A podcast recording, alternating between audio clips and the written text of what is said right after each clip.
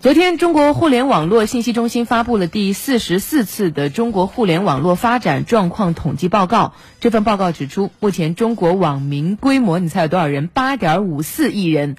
网民使用手机上网比例已经接近百分之一百。跨境电商、网络视频、在线教育、在线政务等领域持续快速发展。报告指出，截至二零一九年六月，中国网民规模达八点五四亿，互联网普及率达百分之六十一点二，人均周上网时长二十七点九小时，其中农村网民数二点二五亿。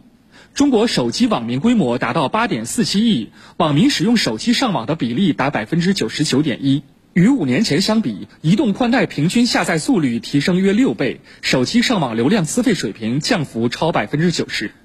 网络购物用户规模已经达到六点三九亿，占网民整体的百分之七十四点八。在移动支付方面，无论是移动支付的用户市场，那么我们的规模都居全球首位。手机网络支付用户规模达到六点二一亿。据介绍，以中小城市及农村地区为代表的下沉市场，拓展了中国网络消费增长空间。跨境电商零售进口额持续增长，直播带货、工厂电商、社区零售等新模式蓬勃发展，成为网络消费增长的新亮点。截止到今年六月底，我国网上外卖用户规模达到四点二一亿，比去年年底增长一千五百一十六万，占网民整体的百分之四十点三。